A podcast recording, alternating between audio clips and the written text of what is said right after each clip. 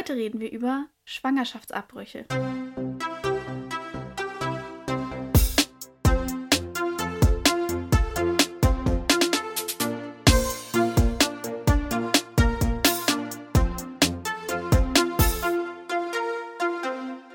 Damit herzlich willkommen zu einer neuen Folge von Dreiviertelwissen, unserem Podcast, wo wir versuchen, aus unserem Halbwissen zu ganz vielen verschiedenen Themen endlich Dreiviertelwissen zu machen.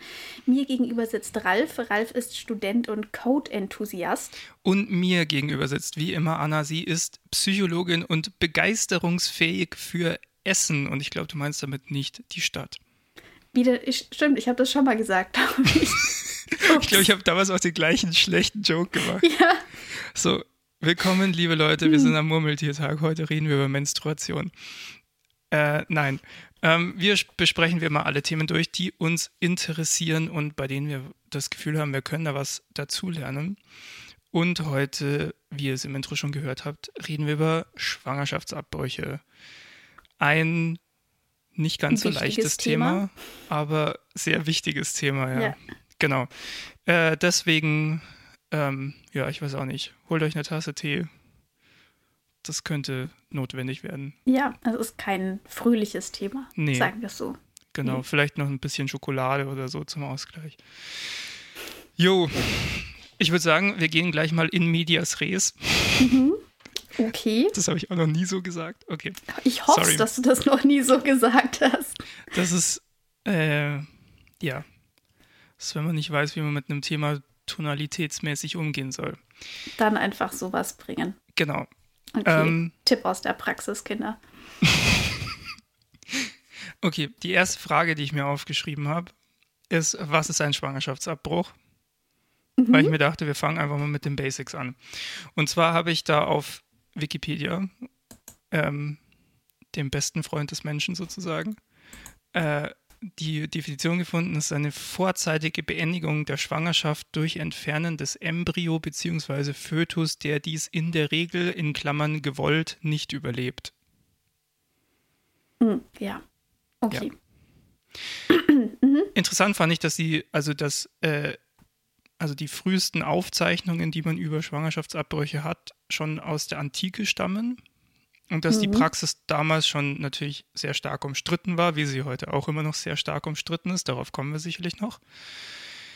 Ähm, Aber die Methoden sind deutlich besser inzwischen. ja, das will ich immer hoffen. Darauf kommen wir auch noch. Darauf kommen wir auch noch. Ähm, genau, das gehört zu einem, also in Industriestaaten muss man dazu sagen, äh, unter guten Bedingungen sozusagen, gehört es zu einem der sichersten medizinischen Eingriffe, die es so gibt. Ähm, was jetzt so das reine körperliche Wohl der Frau angeht, ähm, bei der die Schwangerschaft abgebrochen wird und ist laut Wikipedia auch circa 14 Mal sicherer als eine Geburt. Also da geht es vor allem um die Sterblichkeitsrate. Und ähm, kann in der Regel, also hatte ich jetzt hier von der sechsten bis zur 14. Schwangerschaftswoche ungefähr angewendet werden. Da aber auch da gehen die Gesetzgebungen und so auseinander. So wie ich das verstanden habe, ist das so der sicherste Zeitraum für die Mutter. Oder dann eben, Ja. Oder die schwangere Person. genau, die schwangere Person ist besser. Und ja, also ich denke, wir werden zwischendurch schon auch von Müttern und von Frauen sprechen, aber ich wollte trotzdem nur noch mal wenigstens vorneweg sagen, dass uns natürlich bewusst ist, dass nicht nur Frauen schwanger werden können. Ja, genau. Äh, wer dazu mehr wissen will, auch dazu haben wir eine Folge. Mir fällt gerade der Name nicht mehr ein, aber das findet ihr dann schon raus. Ich, ich glaube, wir haben ein sehr intelligentes Publikum. Ja, Ähm, denke, das kriegt ihr hin. Genau. Also Schwangerschaftsabbrüche haben meistens in den wirklich äh, über wirklich sehr, sehr, sehr, sehr allermeisten Fällen, wenn sie korrekt äh, unter guten Bedingungen durchgeführt werden, keine größeren körperlichen Folgen für die ähm, Person, an der sie durchgeführt werden, können aber, ja, du hast gesagt, die Studienlage ist ein bisschen schwammig dazu, aber ich, ne- ich nehme mal an, nicht nur der Eingriff selbst, sondern so der ganze ähm, die ganze Situation kann natürlich enorme psychische Folgen auch für eine Person haben. Ja, aber Ja. gleichzeitig gibt es natürlich auch Frauen oder Personen, die, denen es danach deutlich besser geht als vor dem Abbruch. Ja, natürlich, Genau. natürlich. Also da gibt es eine sehr große Bandbreite. Ähm, aber die Studienlage, soweit ich sie kenne, ist jedenfalls nicht so, dass der Eingriff an sich irgendwie zu einem deutlichen Risiko, was psychische ähm, Folgen oder sowas oder psychische Erkrankungen ähm, führen würde. Also ja. den Zusammenhang gibt es so nicht in der Form zumindest, wie er teilweise von dann sehr ähm, vokalen AbtreibungsgegnerInnen ähm, ja, dargestellt wird. Genau. Äh, ich meinte damit eigentlich auch mehr so, es ist halt, glaube ich, jetzt nicht, es ist halt schon eher eine stressige Situation, nehme ich mal ja, an. Und, genau. Ja. Ähm, das auf jeden Fall. Genau. Ähm, und wir wollten jetzt so ein bisschen. Ja? Nein, sag vorneweg. Sag vorneweg. Ich wollte nur so zum, zum Aufbau, zum was wir heute vorhaben kommen. Genau, ähm, bloß weil ähm, du schon so ein bisschen so die, so die ganz groben Grundlagen ähm, ähm gerade eben so aufbereitet mhm. hast. Ähm, zu dieser Definition von Schwangerschaft bzw. Schwangerschaftsalter gibt es auch unterschiedliche ähm, Vorgehensweisen im Prinzip. das, was unter Schwangerschaftswochen bekannt ist, wird meistens seit dem ersten Tag der letzten Monatsblutung gerechnet. Mhm. Das ist eine Form, das ist dann Postmenstruationem. Es gibt aber auch Post, ähm, ja, dann, wo es dann ab der Empfängnis gerechnet wird oder mhm. ab der Einnistung. Ähm, und das eine wäre dann im Prinzip, wenn halt die Eizelle dann befruchtet wird, was dann meistens so um den Eisprung herum ähm, stattfindet, also im Schnitt ungefähr zwei Wochen nach dem ersten Tag der letzten Monatsblutung. Mhm. Und Einnistung wäre dann noch mal ein bisschen später. Ich glaube, noch mal so eine Woche später oder sowas. Und unterschiedliche Länder haben halt unterschiedliche Fristenregelungen, teilweise, wann Schwangerschaftsabbrüche zulässig sind und wann nicht. Und die beziehen sich eben auf unterschiedliche Kriterien. Es gibt relativ viele, die sich auf diese medizinischen Schwangerschaftswochen sozusagen beziehen, also ob dann seit dem ersten Tag der letzten Monatsblutung rechnen. Mhm. Ähm, und das ist halt im Prinzip heißt es, dass dadurch der schwangeren Person zwei Wochen auf jeden Fall schon mal verloren gehen, weil die allermeisten Schwangerschaften natürlich erst dann überhaupt bemerkt werden können, wenn die nächste Monatsblutung ausbleibt. Mhm. Und zu dem Zeitpunkt ist halt diese Person maximal zwei Wochen schwanger eigentlich. Aber, es ist Aber trotzdem die medizinische die Ansicht ist dann, du bist schon seit vier Wochen schwanger. Aber es ist also es ist die, die in der medizinischen Praxis gängige Rechenform. Genau, oder das ist auch die Art und Weise, wie zum Beispiel Geburtstermine errechnet werden und so mhm. weiter. Also das ist einfach eine Definitionssache. Und bei uns in Deutschland zum Beispiel wird das Ganze aber ab der Empfängnis gerechnet und mhm. nicht ab dem ersten Tag der letzten Monatsblutung. Das ist interessant, weil die, also diese sechs bis 14 Schwangerschaftswochen als Fenster sozusagen, mhm. ich weiß nicht, auf welche Rechnung die sich beziehen. Das, können das ja, weiß ich jetzt auch nicht, worauf genau, sich das genau stand dann nämlich Statistik nicht dabei. bezogen hat. Genau, nee, das stand einfach nicht dabei. Und äh, deswegen, ja, kann ich jetzt auch nicht sagen, ob, also ich sag mal dann plus minus zwei, drei Wochen, ja. Ja, also ich meine, es ist ja sowieso nachdem, ein gewisses rechnet. Zeitfenster. Genau. Ähm, aber die allermeisten Fristenregelungen, die es gibt, das bewegt sich so um die drei Monate. Yes. Also um die zwölf Wochen meistens. Dann äh, ganz kurz zum Ablauf. Wir werden uns jetzt erstmal anschauen, wie, also was passiert eigentlich bei diesem Eingriff, äh, beim Schwangerschaftsabbruch, wie läuft es ab, was für Methoden gibt es. Dann äh, wollten wir uns die rechtliche Lage hierzulande und in der Welt ein bisschen angucken ähm, und dann nochmal am Ende auf dieses, dieses Thema eingehen, warum ist das Ganze eigentlich so umstritten? Also natürlich äh, aus recht offensichtlichen Gründen auch erstmal, aber ähm, dann halt so ein paar Fragen vielleicht nochmal uns anschauen, äh, die da immer wieder im Raum stehen. Mhm. Ich weiß nicht, ob wir die, das werden wir sehen, je nachdem, wie wir jetzt dann drauf sind, wie stark wir die selber diskutieren und uns da positionieren oder ob wir sie vielleicht auch einfach nur ansprechen und sagen, da müssen die Leute selbst zu einem Urteil kommen. Also es müsst ihr so oder so.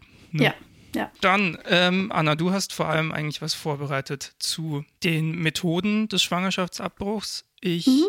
habe mich da auch ein bisschen drauf verlassen, muss ich ehrlich gestehen, in der Recherche, weil ich nicht so mega viel Zeit hatte, leider. Ich habe aber zumindest gelesen, dass die sogenannte Absaugmethode die am weitesten verbreitete ist, zumindest so in Industriestaaten. Wie ja, funktioniert das? Genau, also die gibt es bei uns auch. Also wir unterscheiden einmal zwischen der medikamentösen Variante und dann eben der operativen oder instrumentellen Variante. Und das ist dann eben diese sogenannte Absaugmethode. Ähm, da gibt es verschiedene Begriffe für diese Technik.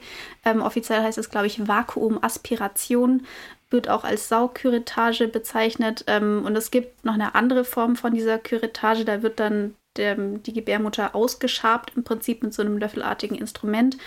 Das heißt auch Küretage, aber die wird nicht mehr empfohlen, weil die ähm, mit deutlich mehr Komplikationen versehen ist, ähm, weil eben mit einem ja, harten Gegenstand im Prinzip in der Gebärmutter geschabt wird. Ähm, die wird aber anscheinend in Deutschland immer noch in ungefähr 12 Prozent der Fälle durchgeführt. Habe ich jedenfalls auf der ähm, Website von Doctors for Choice so gelesen. Das fand ich ziemlich erstaunlich, dass das immer noch gehandhabt wird, so, obwohl das eben nicht mehr empfohlen wird. In Teilen wird es auch noch angesetzt, um zum Beispiel Gewebereste zu entfernen, aber als eigentliche Ab- oder Abbruchmethode sollte das eben eigentlich nicht mehr durchgesetzt werden. Okay. Genau. Das Ähm, klingt was- erstmal weird, ja, dass es Ja. trotzdem noch stattfindet. Ähm, es kann auch sein, dass das teilweise noch irgendwie, also ich meine, da kommen wir auch später noch drauf, vielleicht auf die allgemeine Versa Versorgungslage, was ähm, Zugang zu Schwangerschaftsabbrüchen in Deutschland angeht. Damit kann das sicher auch zusammenhängen. Ähm, aber darauf kommen wir gleich nochmal. Ich würde jetzt erst nochmal kurz diese beiden Methoden einfach beschreiben. Also wir haben diese ähm, Absaugmethode. Da wird ähm, meistens unter Vollnarkose oder mit örtlicher Betäubung von ähm, ja, Muttermund und Gebärmutterhals ähm, ein kleines Röhrchen im Prinzip in die Gebärmutter eingeführt. Dafür wird erstmal der, Gebär, äh, der Muttermund so ein bisschen geweitet. Es kann sein, dass man dafür vorher so ein eigenes Mittel nochmal kriegt, was eben dafür sorgt, dass der Muttermund ein bisschen ähm, weicher ist, damit man da leichter dann dieses Röhrchen einführen kann. Und dann wird über dieses Röhrchen eben der Inhalt der Gebärmutter, also die Gebärmutterschleimhaut und damit dann auch der Embryo abgesaugt. Ähm, und anschließend macht man dann nochmal einen Ultraschall, soweit ich weiß, beziehungsweise die ÄrztInnen schauen eben nochmal nach, ob wirklich keine Gewebereste dann in der Gebärmutter verblieben sind, also ob die Absaugung vollständig war. Ähm, und dann ist dieser Prozess im Prinzip auch schon wieder abgeschlossen. Das Ganze dauert so 10 bis 15 Minuten. Dadurch, dass es eine Vollnarkose ist, ähm, bringt es natürlich einfach die Risiken mit sich, die eine Vollnarkose immer mit sich bringt. Ähm, es wird aber meistens eben ambulant durchgeführt, entweder in Kliniken oder eben in Praxen, die dafür ausgerichtet sind oder ausgestattet sind. Eine Frage dazu. Ich Mhm. meine vorhin gelesen zu haben, dass das auch mit, ähm, also mit örtlicher Betäubung Mhm. durchgeführt wird, also nicht nur mit Vollnarkose. Ja, habe ich vorhin gesagt. Oh verdammt, es tut Ja. mir so leid. Genau, also das wird, glaube ich, auch sehr unterschiedlich gehandhabt, je nach Land. Bei uns wird es, glaube ich, relativ häufig mit Vollnarkose durchgeführt. Aber es Mhm. gibt auch Länder, wo das standardmäßig eher mit ähm, örtlicher Betäubung durchgeführt wird. Ja, okay. Genau. Aber ist beides möglich. Genau. Ja. Wenn es mit örtlicher Betäubung ähm, stattfindet, dann gibt es meistens die Möglichkeit, sich noch ein Schmerz- und Beruhigungsmittel verabreichen zu lassen, damit man diesen ganzen Prozess einfach ein bisschen ja, besser dann ähm, mitmachen kann im Prinzip.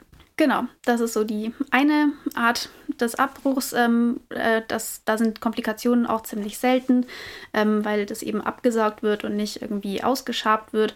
Und mit dem Abbruch beginnt dann ein neuer Menstruationszyklus. Ähm, nach dem Schon Abbruch. bis zu so zwei Wochen danach oder so, richtig?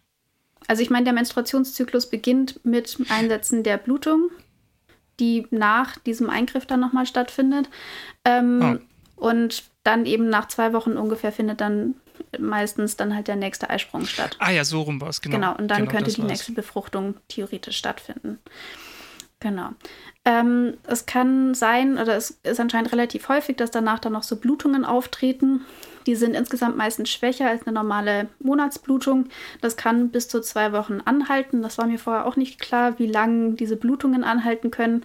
Und bis diese Blutungen abgeklungen sind, sollte man anscheinend nicht unbedingt schwimmen gehen, eher keine Vollbäder verwenden und auch keine Tampons benutzen, um einfach dann Infektionsgefahr zu reduzieren. Genau, Hm, das ist so die eine Art und Weise, wie das abläuft. Und die andere Möglichkeit ist eben der medikamentöse Abbruch. Der ist nur bis zum 63. Tag nach Beginn der letzten Menstruation möglich. Das mhm. entspricht dann mit der neunten medizinischen Schwangerschaftswoche oder der siebten Woche nach der Empfängnis. Ähm, und der Abbruch, der dauert eben insgesamt nicht nur irgendwie 10 bis 15 Minuten, sondern erstreckt sich über mehrere Tage. Ähm, dafür nimmt man nacheinander zwei verschiedene Medikamente ein, die dann diesen Abbruch eben einleiten. Die sind auch nicht irgendwie in der Apotheke oder sowas erhältlich, sondern die kriegt man wirklich nur bei Abtreibungen vornehmenden oder Abbrüchen vornehmenden Kliniken oder Ärztinnen. Mhm. Ähm, man nimmt da einmal ein Medikament, ähm, das heißt Mifepreston. Ähm, und das ähm, hebt die Wirkung von diesem Gelbkörperhormon auf und verhindert dadurch die Aufrechterhaltung der Schwangerschaft. Ähm, und ins, in, in, letztendlich führt es dazu, dass sich die Gebärmutterschleimhaut ablöst und mhm. damit dann halt auch alles drin, was drin ist, also äh, Fruchtsack etc. Ähm, und dann gibt man noch ein weites, weiteres Medikament, ähm, das sind dann Prostaglandine. Nach ungefähr 36 bis 48 Stunden wird das zweite dann gegeben. Dadurch kommt es dann nochmal zu einer Verstärkung von dieser Wirkung. Die Gebärmutter zieht sich dann zusammen, das heißt, es kommt zu so wehenartigen Kontraktionen ähm, und dadurch kommt es dann zu einer Abbruchblutung und dann eben einer Ausstoßung von Gebärmutterschleimhaut und dem Embryo. Ähm, das, das, klingt geht, jetzt. Wie gesagt, also so eben nur in einem relativ frühen hm. Schwangerschaftsalter, deswegen muss da vorher eben das Alter der Schwangerschaft nochmal definitiv festgestellt werden. Das läuft über eine Voruntersuchung mit Ultraschall oder Blutuntersuchung, glaube ich. Nee, über Ultraschall, glaube ich, genau. Ähm, und ähm, das erstreckt sich eben über längeren Zeitraum. Das heißt auch, dass ähm, die schwangere Person das eben teilweise auch mit Begleitung von ähm, daheim dann ähm, durchführen mhm. kann. Es ist halt auch ein längerer Prozess, kann auch heißen, dass ähm, man dadurch das Ganze irgendwie ein bisschen besser verarbeiten kann, weil man es einfach bewusster wahrnimmt.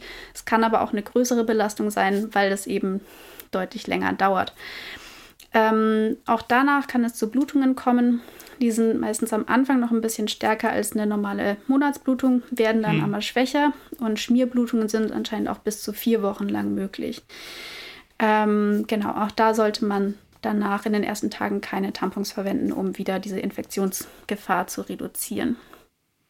In beiden Möglichkeiten, in, bei beiden Fällen gibt es die Möglichkeit, sich arbeitsunfähig schreiben zu lassen, zunächst und auf so einer Krankschreibung wird dann auch kein Grund oder sowas angegeben. Also man muss dadurch dann nicht irgendwie dem Arbeitgeber mitteilen, dass man gerade einen Schwangerschaftsabbruch hat vornehmen lassen. Frage. Mhm. Dieser medizinische, äh, nicht der medizinische, der Medikament, medizinisch sind beide, ne? ja. der medikamentöse äh, Abbruch mhm. klingt für mich erstmal irgendwie unangenehmer oder irgendwie krasser kann man da irgendwas dazu sagen? Was, also, das klingt jetzt blöd, aber was davon die ange oder, oder weniger Schmerzen verursachende oder so Variante ist? Ja, also ich, ich stelle mir beides nicht so wahnsinnig angenehm vor. Das meine ich ja, deswegen sage ich ja. Also ähm, so, offen, so wenn man es hört, irgendwie diesen medikamentösen, jetzt auch nicht irgendwie wahnsinnig ansprechend sozusagen, allein dadurch, dass es eben mindestens zwei, drei Tage dauert, bis das bis der eigentliche Eingriff sozusagen abgeschlossen ist. Und dann kommen eben auch noch diese Blutungen hinten dran. Ähm, aber was zum Beispiel ein Vorteil ist, ist, dass sich das Ganze telemedizinisch durchführen lässt. Das war ja zum Beispiel in der Pandemie auch ein großer Vorteil, hm. ähm, weil es da ähm, auch ähm, ja, Organisationen gibt, die versuchen, dadurch ähm, betroffenen Personen einen Zugang zu Schwangerschaften überhaupt zu ermöglichen im Prinzip. Ähm, und dadurch kann man sich das Ganze zum Beispiel dann auch auf ein Wochenende legen und muss sich dafür mhm. dann nicht krank schreiben lassen. Man muss in der Arbeit dann nicht irgendwie sich eine Ausrede einfallen lassen. Man kann das Ganze in geschützter und ja, vertrauter Umgebung zum Beispiel stattfinden lassen. Man kann einen Partner oder eine Partnerin oder Freundinnen dabei haben. Ja. Ähm, das heißt, es gibt ja, Auslegungen sozusagen von dieser Möglichkeit, die sicher einen Vorteil haben können. Aber ich könnte mir auch vorstellen, dass das super individuell ist, welche von diesen ähm, Methoden man vorzieht oder lieber machen mhm. würde. Aber letztendlich kommt es auch total darauf an, eben in welchem ja, in welchem Zeitfenster du dich befindest, ob du überhaupt die Möglichkeit hast, dich zu entscheiden, mache ich, möchte ich medikamentös abbrechen oder möchte ich ähm, ähm, operativ abbrechen, ja. Ähm, weil es natürlich auch wahnsinnig viele Leute gibt, die erst nach dieser siebten Woche überhaupt merken, dass sie schwanger sind oder sich erst dann klar werden, sie möchten diese Schwangerschaft nicht aufrechterhalten. Ja. Ähm, und dazu kommt dann noch, finde ich überhaupt einen Arzt oder eine Ärztin, die beide Möglichkeiten anbietet oder gibt es bei mir einfach nur Leute, die nur operativ abtreiben? Ja gut, also das ist ja, äh, also letzteres ist dann, also da geht ja noch weiter bis zu, finde ich, überhaupt ähm, ÄrztInnen, die das tun, äh, beziehungsweise tun dürfen. Äh, das ist ja, da werden wir, wenn wir zu dem ganzen, zur politischen Dimension kommen, auch noch drauf kommen, ja. Genau, aber ich meine, es ist halt zum Beispiel, ich meine, wenn man ähm, Narkosemittel oder sowas nicht gut verträgt, dann ja. ähm, ist es natürlich gut, wenn man auch dann medikamentös abbrechen kann. Ja. Zumindest. Ja, aber, ja, also ich finde es ja, interessant. Kommt also wahrscheinlich sehr drauf an, womit man sich da dann in so einer Extremsituation irgendwie besser fühlt. Ja. Man kann, glaube ich, auf jeden Fall festhalten, dass auch wenn es äh, als, also wenn es medizinisch ein sehr sicherer Eingriff ist, ist es auf jeden Fall nicht so ein ganz kleiner Eingriff ist. Nee, also ich finde auch, also ich meine, ich hatte mich natürlich schon vorher mit diesem Thema öfters beschäftigt, aber wie lange diese Blutungen danach noch anhalten können, das war mir vorher nicht so klar. Das ist jetzt nicht irgendwie eine hm. Information, hm. die überall immer mitgegeben wird. Und ich hatte mich mit beiden Methoden schon zumindest in Grundzügen mal beschäftigt. Genau, also und auch in so Filmen oder sowas wird das ja immer so als eine kurze Sache und dann ist es vorbei dargestellt. Aber dass das auch körperlich länger dauert als der Eingriff an sich, ähm, das ähm, ja, wird nicht so viel kommuniziert, finde ich. Also eine, wie ich finde, sehr gelungene, sehr gute Darstellung davon, also allgemein auch von der Tonalität, wie dann damit umgegangen wird. Ähm, ich kann jetzt nicht sagen, ob es medizinisch so super ist, aber zumindest äh, von der Emo Emotionalität des Ganzen gibt es äh, in der Netflix-Serie Sex Education Mhm. Äh, sogar relativ früh in der Serie gibt es einen äh, Schwangerschaftsabbruch. Das, das, das, das, hat, also das fand ich sehr überraschend, weil es da mal weder zu belehrend noch zu irgendwie drüber noch zu, weiß ich nicht, ähm, äh, man, man hat dem Ganzen einfach abgenommen irgendwie und deswegen war ich dann auch umso fertiger, als ich das geguckt habe sozusagen. Aber ähm, ja, weiß nicht, musste ich gerade dran denken. Ja, ja, allgemein gute, gute Empfehlung. äh, anyway, ja. Du hattest gesagt, es gibt eigentlich vier Methoden. Also ich glaube, das sind die beiden Hauptmethoden, die angewendet wird. Hattest du nicht im Vorgespräch gesagt, es gibt vier? Vier? Quattro? Nee. Okay. ich glaube nicht. Dann ähm, war es das jetzt mit den Methoden. Mhm. Dann, Außer du möchtest da noch irgendwas wissen, dann muss ich gucken, ob ich da noch Detailwissen zu habe. Nee, ist okay. Also ich finde, ich fand das sehr lehrreich gerade. Also ich meine, ich habe es ja vorhin mal zumindest überflogen sozusagen, aber ähm, ich war schon gespannt auf deinen Vortrag.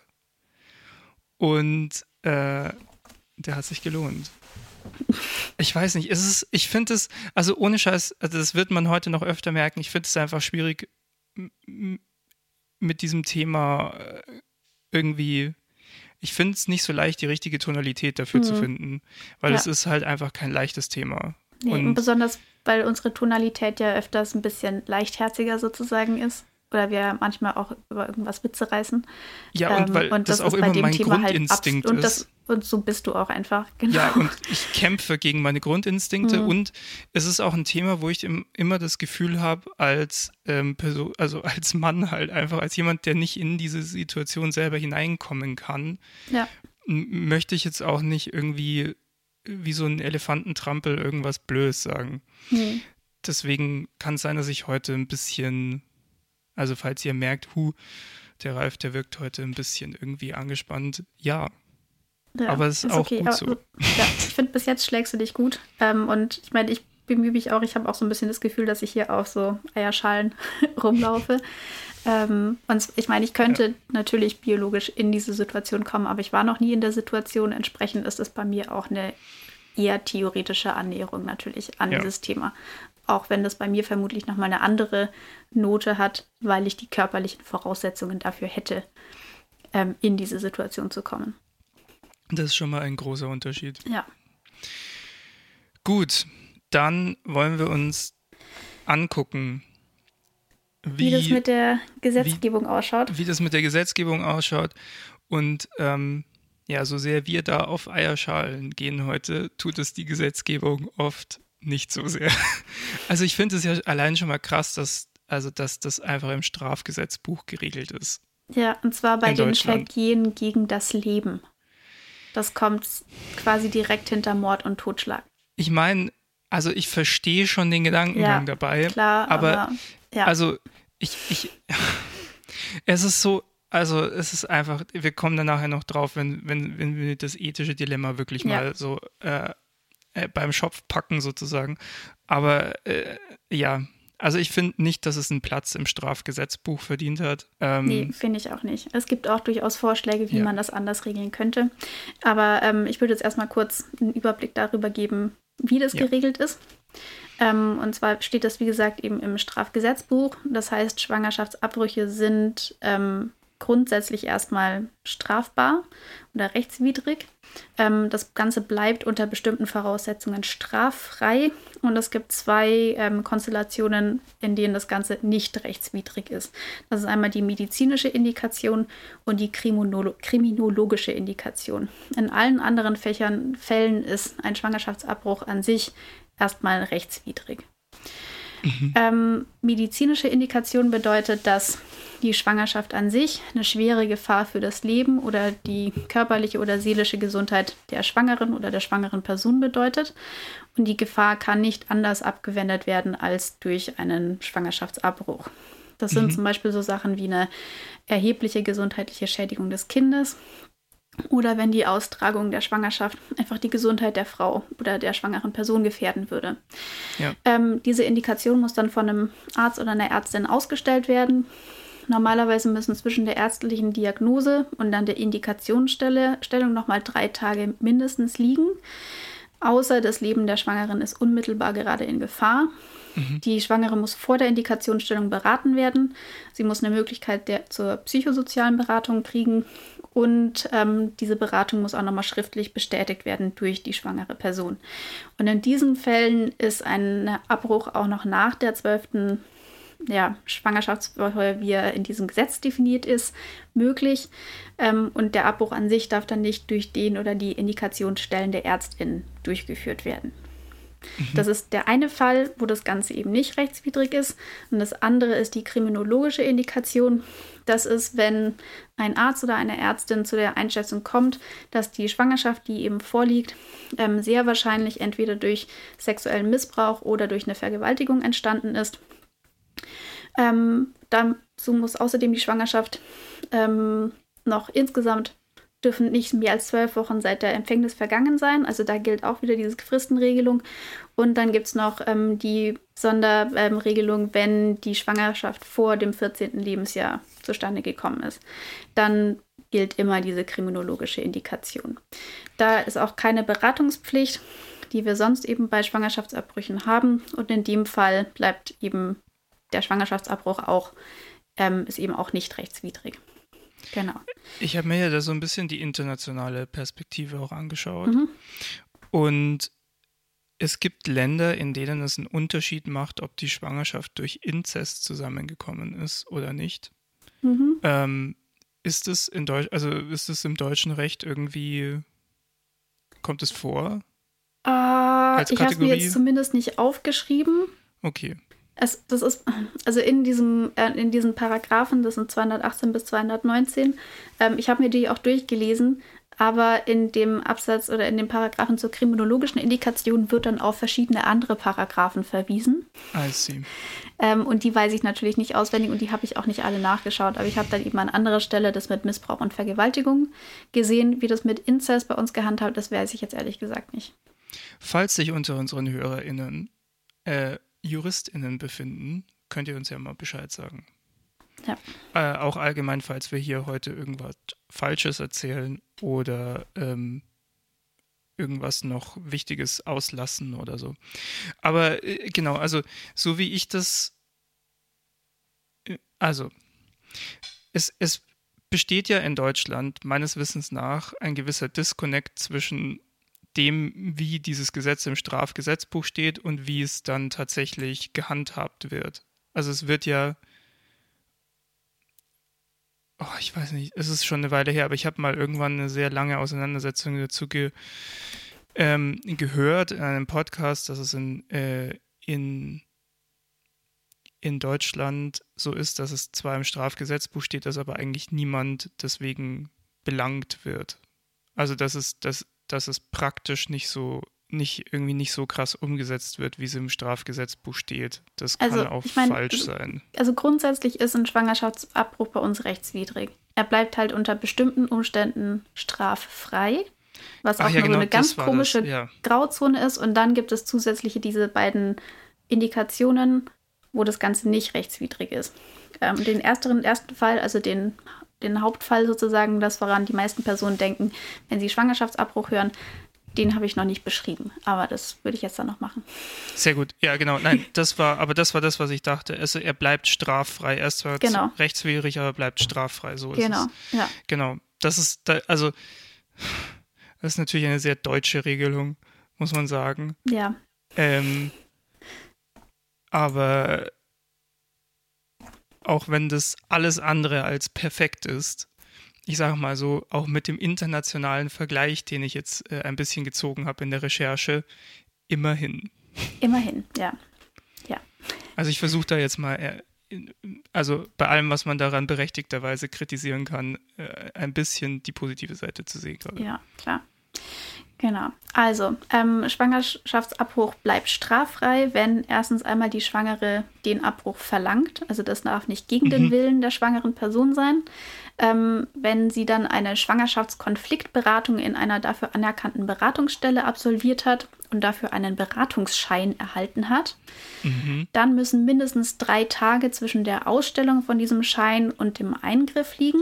Und das heißt, also diese drei Tage müssen auch wirklich dazwischen liegen. Also wenn zum Beispiel der Beratungsschein an einem Montag ausgestellt worden ist, dann kann der Eingriff frühestens am Freitag erfolgen. Also es müssen drei Folgetage dazwischen liegen.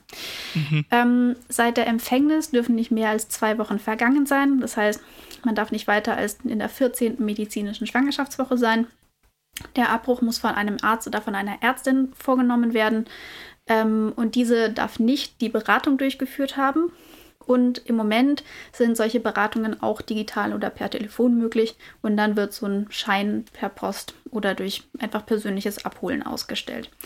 Genau, das sind so die Kriterien, damit ein Schwangerschaftsabbruch eben straffrei bleibt. Und ein großes Problem dabei ist ja auch, dass, also, wie soll ich sagen, also es, es ändert sich ja gerade was in der Gesetzgebung mhm. dazu, ähm, was gut ist. Das genau, das jetzt ist Paragraph 219a, auf den du gerade anspielst. Jetzt, genau, dass jetzt ÄrztInnen auch ähm, informieren dürfen, auf ihren, also öffentlich informieren dürfen über Schwangerschaftsabbrüche und dass sie die machen und mhm. so.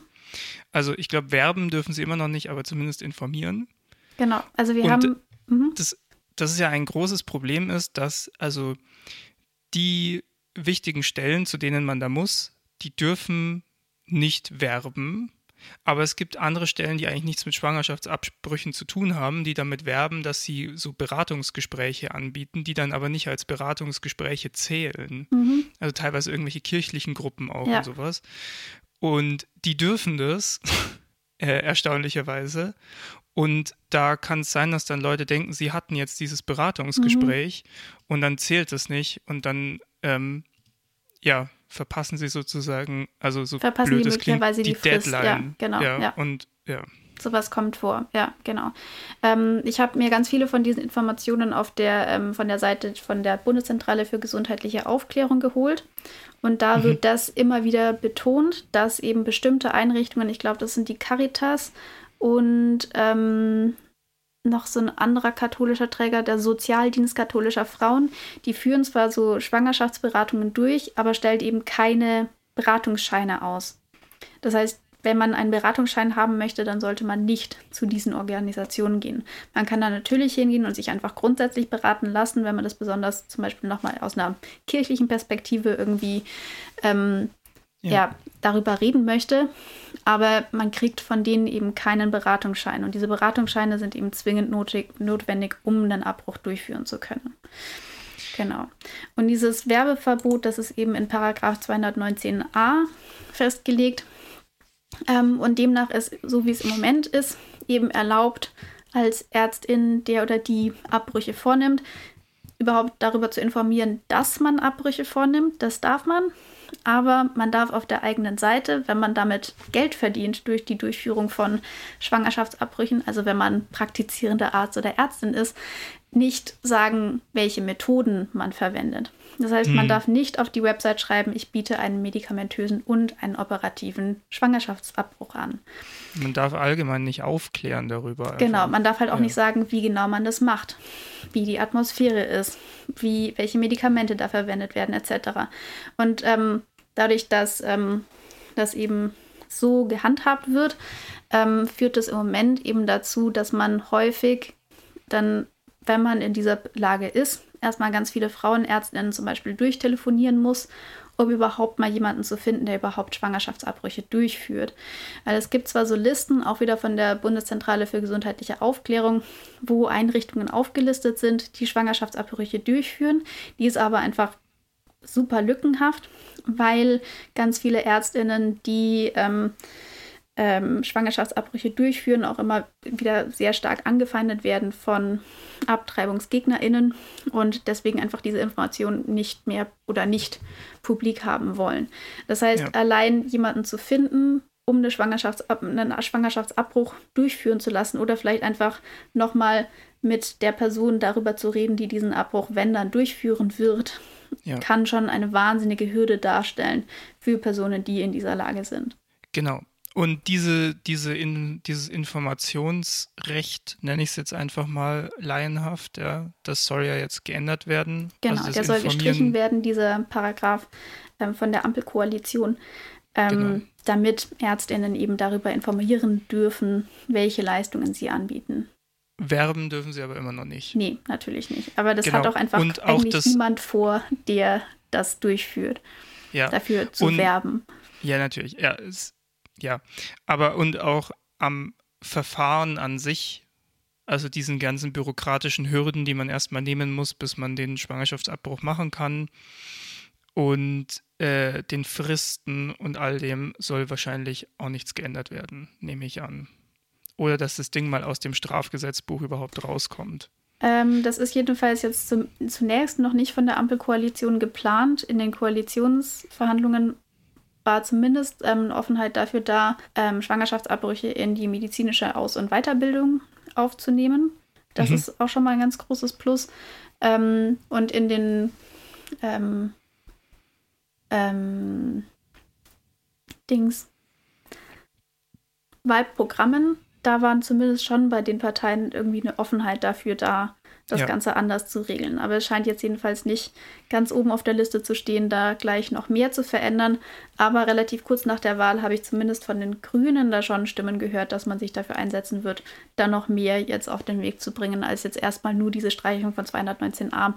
Aber auch ja. das ist schon mal ein sehr guter Schritt in die richtige Richtung. Ja, natürlich. Ja. Ich meine, ja, äh, es ist ja, also es ist ja auch grundsätzlich einfach möglich. Das ist schon mal gut. Damit haben wir es anderen ähm, Ländern teilweise voraus. Wir haben noch nicht alles erreicht, was andere Länder teilweise erreicht haben in dieser Frage, aber ja, aber wenn einfach aber dieses sogenannte Werbenverbot fällt, dann macht das genau. das äh, deutsche Abtreibungsrecht im europäischen Vergleich auch gleich schon mal deutlich liberaler, weil das auch etwas ist, was eben an unserem Abtreibungsrecht oder Schwangerschaftsabbruchsrecht immer wieder halt auch angekreidet wird, dass allein die Information ja. darüber eben in manchen Fällen strafbar sein kann. Genau, also meine Nachfrage war auch eigentlich eher so der Einordnung. Ja. Äh, äh, für die Einordnung da, dass, dass wir jetzt nochmal feststellen, okay, es wird durch das Streichen dieses, eine, dieses einen Paragraphen noch nicht alles peachy. Nee. nee. Ähm, was natürlich auch so eine Sache ist, dadurch, dass der Eingriff an sich oder der Abbruch an sich an sich erstmal rechtswidrig ist, werden dafür eben auch die Kosten nicht übernommen von Krankenkassen.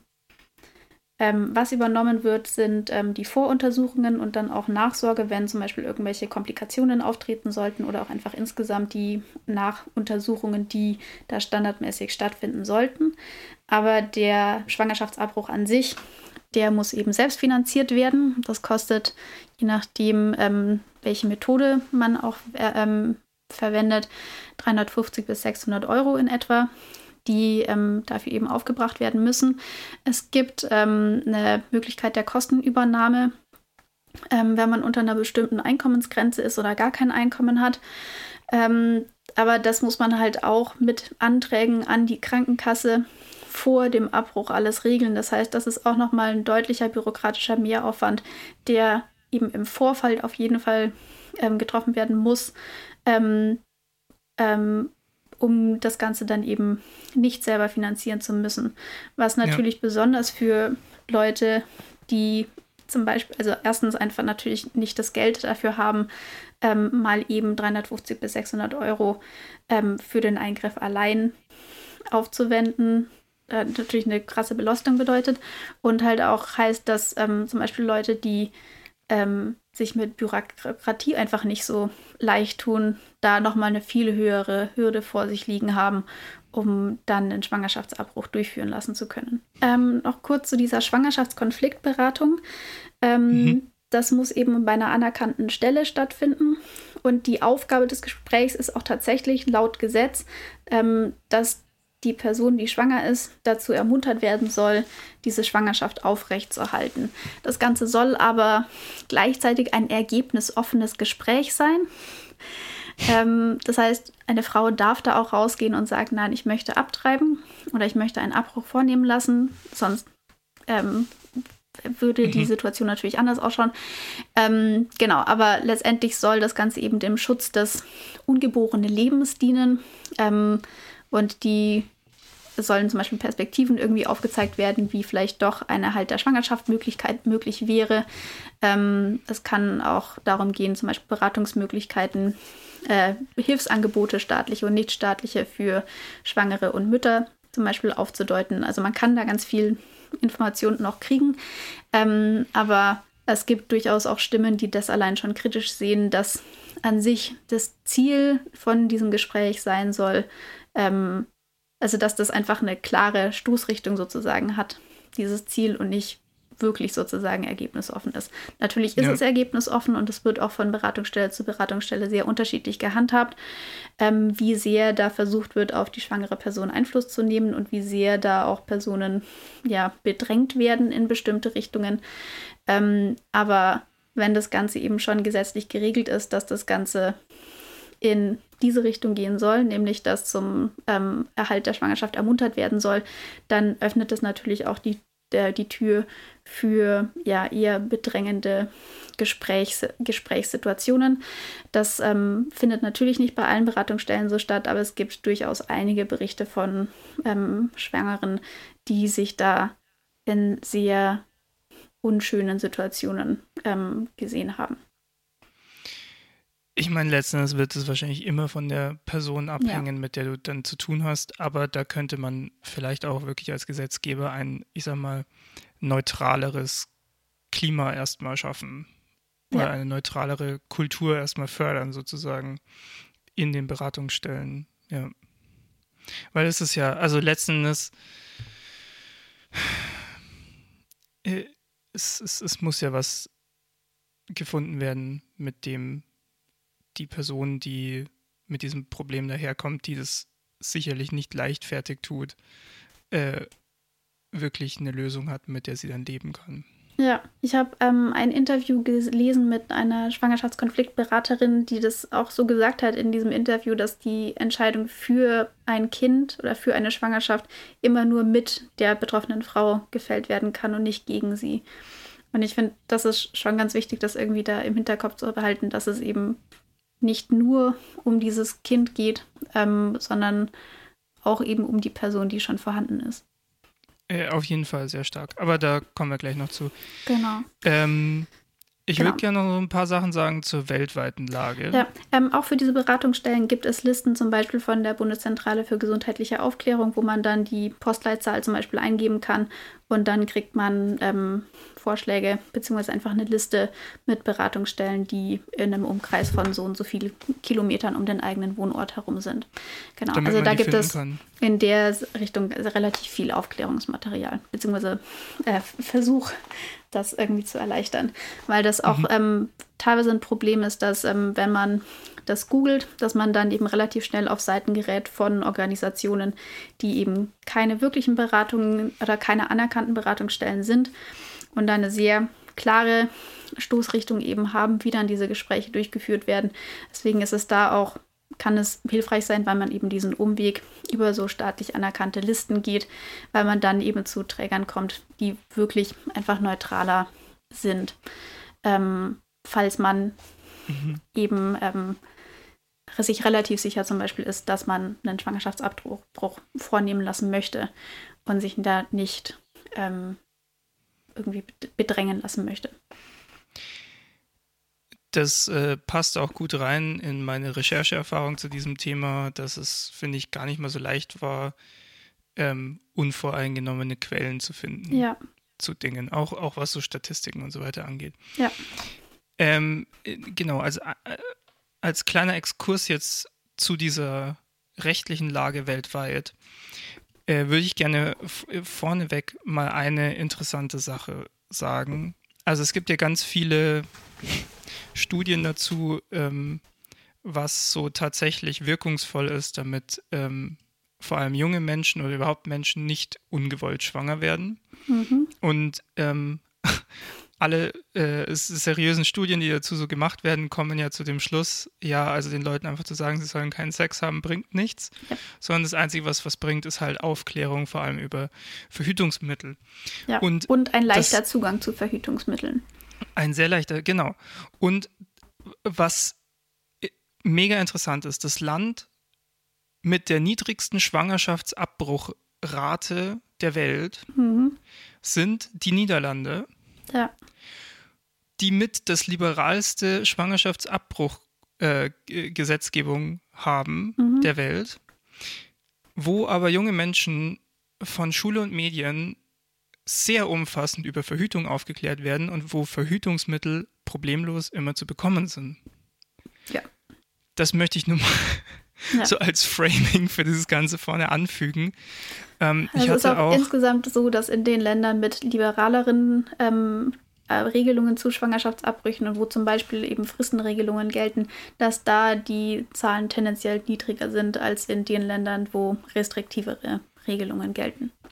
Ja, ich habe auch einen UN-Bericht äh, zu Schwangerschaft weltweit von 2013 gefunden. Ja, es ist leider nicht ganz aktuell, ähm, wo, wo es darum geht, also wie viele ähm, illegale äh, Schwangerschaftsabbrüche es gibt ähm, in, also, also nee, wie viel Prozent, nee, Quatsch, wie viele illegale Schwangerschaftsabbrüche pro 1000 schwangeren Frauen oder schwangeren Personen, sagen wir jetzt mal. Ähm, es gibt äh, verglichen zu Ländern, also verglichen zwischen Ländern äh, mit liberalem und sehr restriktivem äh, Schwangerschaftsabbruchrecht.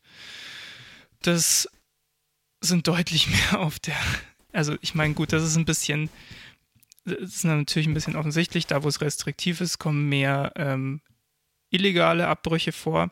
Aber das, was ich interessant fand, war ähm, die, die Rate der, der, also nicht sicheren, sorry, ich muss das nur im Kopf gerade alles übersetzen, weil es alles auf Englisch dasteht, die, die, die Rate der nicht sicheren ähm, Schwangerschaftsabbrüche äh, pro 1000 Frauen ähm, zwischen 15 und 44 Jahren ähm, ist in hu- 110 Ländern mit sehr restriktiven äh, Gesetzen bei hier in diesem Dings äh, bei 26,7 und in 69 Ländern mit einem sehr liberalen äh, Schwangerschaftsrecht bei 6,1. Mhm.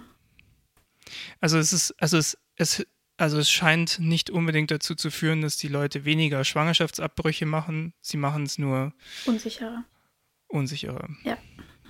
Das auch nochmal so als Framing dazu. Und dann, also es gibt auf der Seite der englischen Wikipedia gibt es einen ganz guten Überblick, der, von, der auch auf einem UN-Bericht von 2019 basiert.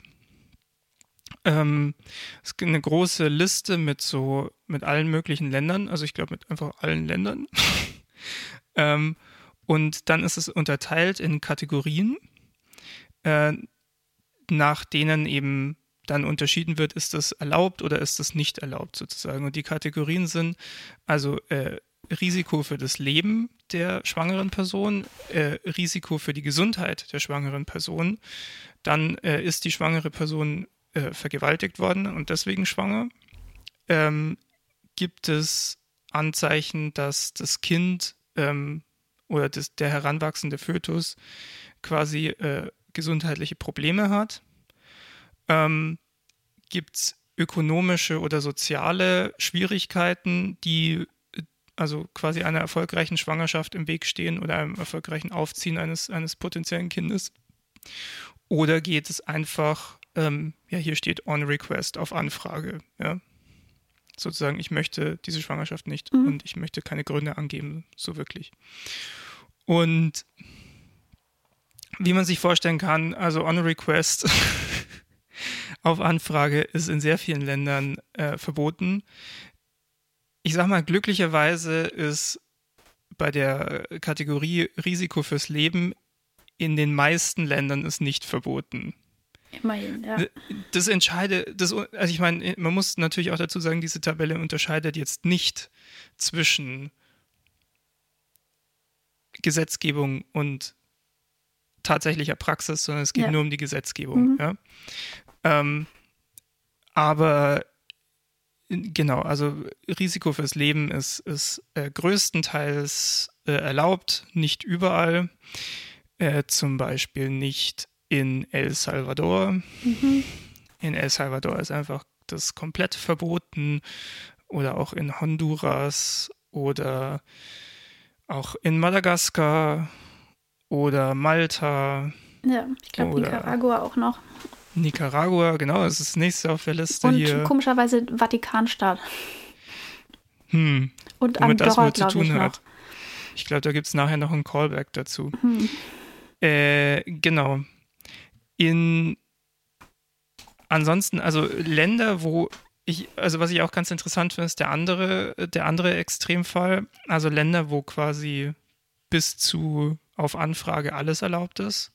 Da waren einige dabei, die mich, äh, die, die mich überrascht haben, die ich jetzt nicht so äh, auf dem Schirm hatte dafür. Albanien ist da zum mhm. Beispiel dabei, Argentinien, mhm. äh, Armenien, Australien. Ähm, nee, warte, stopp. Australien ist, ist sich die Liste nicht ganz sicher. Da steht varies. Okay. Ja, wahrscheinlich je nach Bundesland. Ja, Oder Österreich, ja. Mhm. Aserbaidschan, Aserbaidschan voll vorne mit dabei. Mhm. Ähm, äh, Belarus, Belgien zum Beispiel. Äh, Bei Belgien ist vielleicht auch ganz interessant, da war das früher auch im Strafgesetzbuch geregelt und jetzt nicht mehr. Jetzt ist es, glaube ich, im Sozialgesetzbuch. Also ja. Parallele zu unserem aktuellen Fall hier in Deutschland. Ja. Äh, Bosnien und Herzegowina ist noch mit dabei. Also es, sind tatsächlich äh, erstaunlich viele Länder. Aber was mir dabei auch aufgefallen ist, also wir werden auf jeden Fall diese Liste auch nochmal verlinken in der ähm, in unserer Binde. Äh, also Deutschland ist auch dabei mit geht, aber nicht ganz auf grün, sondern mit so einem, ja, mit so einem türkiseren Grün. Mhm. Da ist, das heißt dann, es ist erlaubt, aber mit komplexen äh, ja, behördlichen Hürden sozusagen, die man nehmen muss.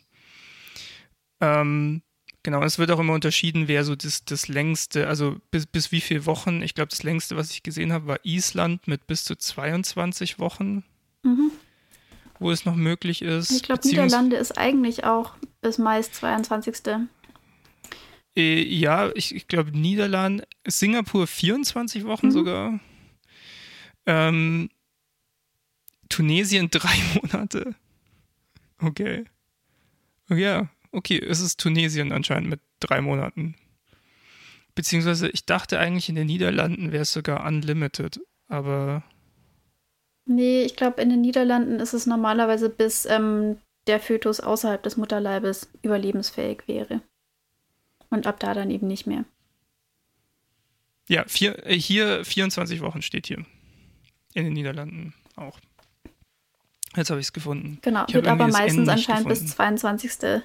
Schwangerschaftswoche ausgelegt. Ja. Und dann der Rest der Länder bewegt sich halt irgendwo dazwischen. Also man kann schon sagen, der, also ich habe die Liste jetzt nicht genau statistisch auswerten können, leider. Ähm, aber es gibt schon viele Länder, die leider recht wenig Grün haben. Also, wie gesagt, wenn es ein Risiko fürs Leben der schwangeren Person gibt, dann erlauben es die meisten schon. Darüber hinaus wird es bei einigen schon ganz schön schwierig. Ja. Ähm, und die, die es darüber in, hinaus erlauben, erlauben meistens auch mehr. Also ich, also es ist sehr interessant, finde ich, an dieser Liste, dass man halt auch da schon sieht, wie, also wie gespalten die Weltgesellschaft sozusagen ist. Und ja, also ich, ich, weiß nicht, ich, ich, ich glaube, es ist jetzt nicht so der, der, der beste Content, wenn wir jetzt einfach nur Länder vorlesen die ganze Zeit. Von daher, ich würde sagen, ähm, wir verlinken das einfach. Mhm. Und die Leute können da selber mal drauf gucken. Ich finde das wirklich sehr interessant. Ja. Ich verlinke auch noch ein paar andere Listen, äh, nicht Listen, äh, Quellen zu diesem Thema, also wo, wo auch nochmal Gesetzgebung so ein bisschen genauer beschrieben wird und so. Ähm, aber vielleicht sollten wir wirklich noch auch im Angesicht der schon fortgeschrittenen Zeit unserer Episode nochmal eben darauf kommen, warum ist, warum ist das eigentlich so umstritten? Ähm, auf einen Punkt würde ich schon noch ganz kurz gern eingehen. Ja, natürlich. Ähm, und zwar, wir haben einerseits das so, dass es schon auch ein paar Länder gibt, wo in den letzten Jahren das von einem zum Beispiel kompletten Abtreibungsverbot oder weitgehenden Abtreibungsverbot sich geändert hat, zu einer Fristenregelung zum Beispiel. Das haben wir in ähm, Argentinien, glaube ich, ist das so. Ähm, in Irland, da war ganz lange komplettes Abtreibungsverbot und inzwischen gibt es eben eine Fristenregelung.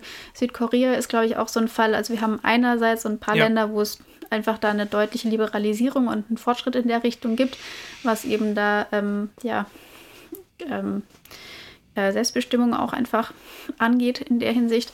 Ähm, und gleichzeitig und haben wir lass eben mich so raten, du sagst jetzt gleich Polen das auch und manche ähm, US-amerikanische Staaten, da gab es auch oh ja, in letzter das, Zeit oh, einen deutlichen Fall, ja. Rollback im Prinzip, also einfach eine, ja, ähm, ja ein Rückschritt, was ähm, ähm die Regelungen angeht. In Polen ähm, ist es so, dass ähm, das seit 1993 deutlich ähm, eingeschränkt ist. Da ist es insgesamt nur noch in absoluten Ab Ausnahmefällen erlaubt. Ich habe da auch so eine Grafik dazu gefunden, wo ähm, Schwangerschaftsabbrüche pro Jahr in Polen aufgezeigt wurden. Und das ging halt von einem Bereich über 100.000 oder sowas pro Jahr auf jetzt sind es so um die 1.000 bis 2.000 Schwangerschaftsabbrüche pro Jahr, die durchgeführt werden in ganz Polen legal. Ja. Weil es eben nur noch in ganz wenigen Ausnahmefällen überhaupt möglich ist. Und das wird halt auch im Moment noch weiter eingeschränkt.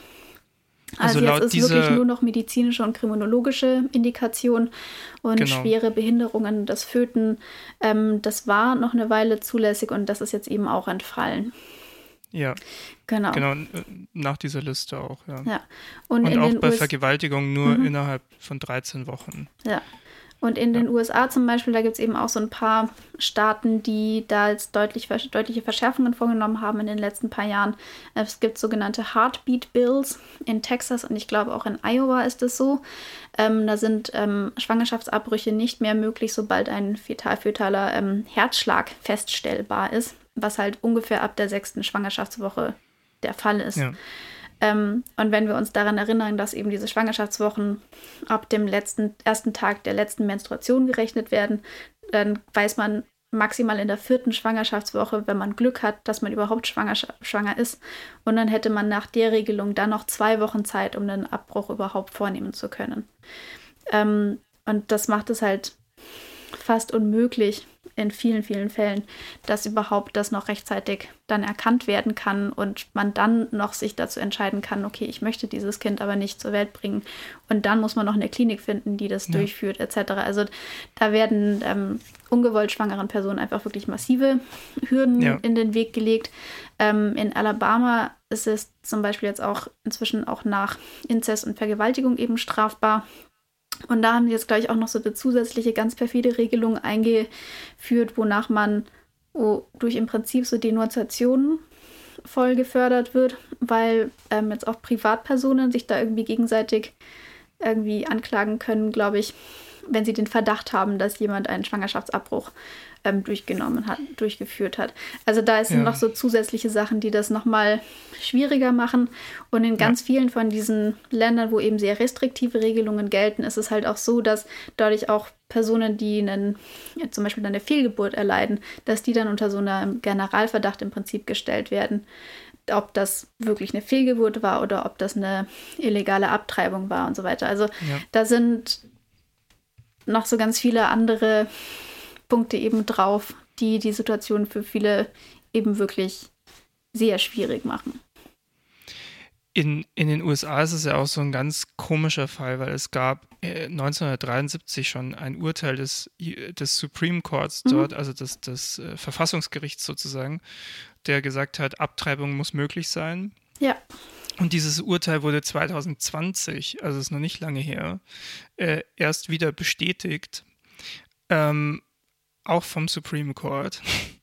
Und dennoch äh, finden also äh, radikale AbtreibungsgegnerInnen in der Politik immer wieder dann Wege, es zwar auf dem Papier noch möglich sein zu lassen, aber es halt faktisch unmöglich zu machen, eben durch Fristen oder dadurch, dass ähm, ganz gezielt so Abtreibungskliniken dann irgendwie die Grundlage entsorgen, ja. äh, entzogen wird und so.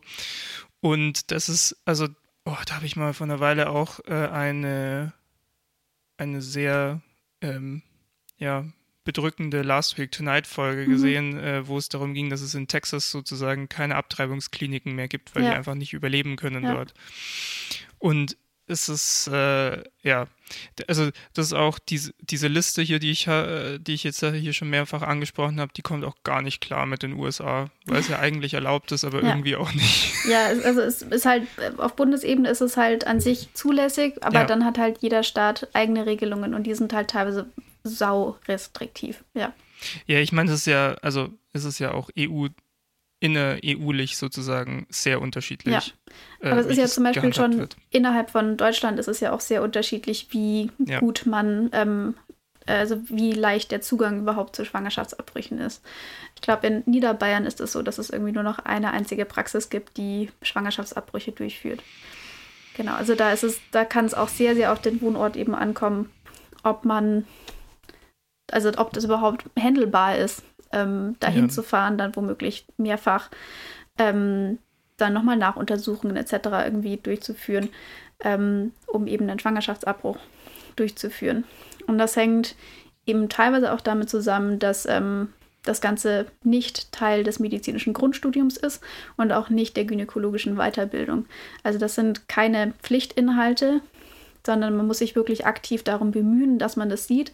Und da muss man sich im Prinzip auch nochmal aktiv darum bemühen, dass man beide Methoden sieht, ähm, die dann vielleicht auch mal selber durchführen kann, dass man überhaupt in Kontakt mit ähm, ungewollt schwangeren Personen kommt, damit man auch einfach, ich meine, das, das ist ja auch nicht so ja. ähm, normales medizinisches Gespräch, wie man das sonst häufig hat, sondern das ist ja schon nochmal eine andere Situation.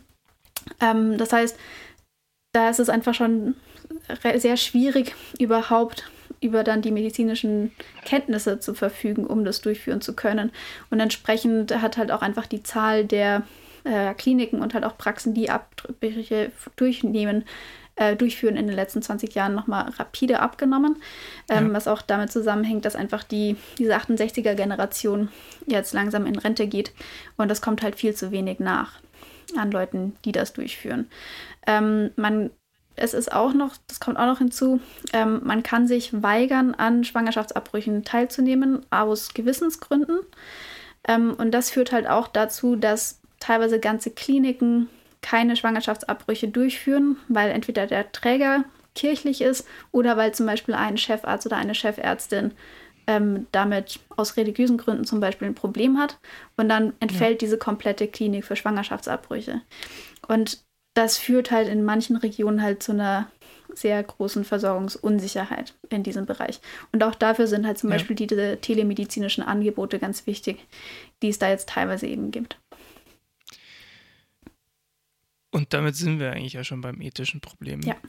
Ich muss sagen, so scheiße das ist für die äh, Versorgung, ich kann verstehen, dass es dieses Recht gibt, dass man sich da weigern kann als Arzt. Mhm. Weil es ist, also es ist ja auch eine sehr besondere Behandlung. Bei den meisten Behandlungen geht es ja wirklich darum, ganz klar einfach menschliches Leben zu retten. Ja.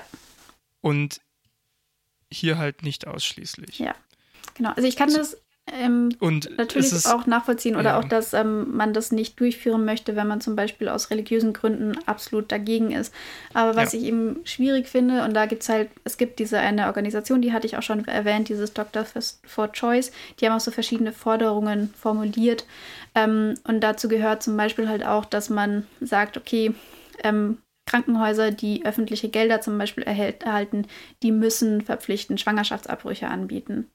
Und da muss man halt gucken im Personal, wer das durchführen kann und wer das durchführen möchte. Oder ich meine, wirklich ja. Freude daran hat niemand, der daran beteiligt ist. Aber es gibt Ärztinnen, die dazu bereit sind und es gibt welche, die nicht dazu bereit sind. Aber dass da einfach Versorgungssicherheit gewährleistet werden muss, sobald man öffentliche Gelder zum Beispiel erhält.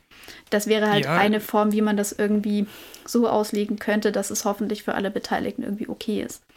Oder dass man diese Gewissensfrage halt wirklich auch einfach den ÄrztInnen überlässt und dass nicht der Träger von dem Zum Krankenhaus Beispiel, ja. jetzt sagen kann, ja, bei mir im Haus gibt es das nicht. Ja. So. Ich meine, wenn ein Krankenhaus ausschließlich einem katholischen Träger zum Beispiel gehört, dann wirst du da keinen Weg finden, da irgendwie dich durchzusetzen. Ich meine, die haben ja allein auch, was Arbeitsrecht etc. geht, ihre ganz eigenen ja, Regeln. Ähm, Gut, aber das ist ein anderes was Thema, zum Beispiel eben öffentlich finanzierte Häuser angeht, dass es da eben anders sein sollte. Ja, ja, ja, auf jeden Fall. Ähm, ja, jetzt sind wir schon bei diesem ganzen Religionsthema. Also es ist, ich, ich, ich habe mir mal ein bisschen angeguckt, was sagen eigentlich Religionen zu Schwangerschaftsabbrüchen. Mhm. Und man kann sagen, im Großen und Ganzen sind die christlichen Kirchen da schon die stursten, weil die sind halt einfach komplett dagegen. Ähm, ich, in einer gewissen Weise kann ich ja, also in einer gewissen Weise habe ich ja schon fast eine Sympathie für diese äh, für diese starke Haltung, man darf nicht töten. Das finde ich grundsätzlich eine, eine gute Sache. Aber äh, ich, ich glaube, mit so ganz unfassbar radikalen Positionen kommt man halt in der, also in der Komplexität der Realität nicht so weit. Mhm. Ähm, und schafft im Zweifelsfall noch mehr Leid.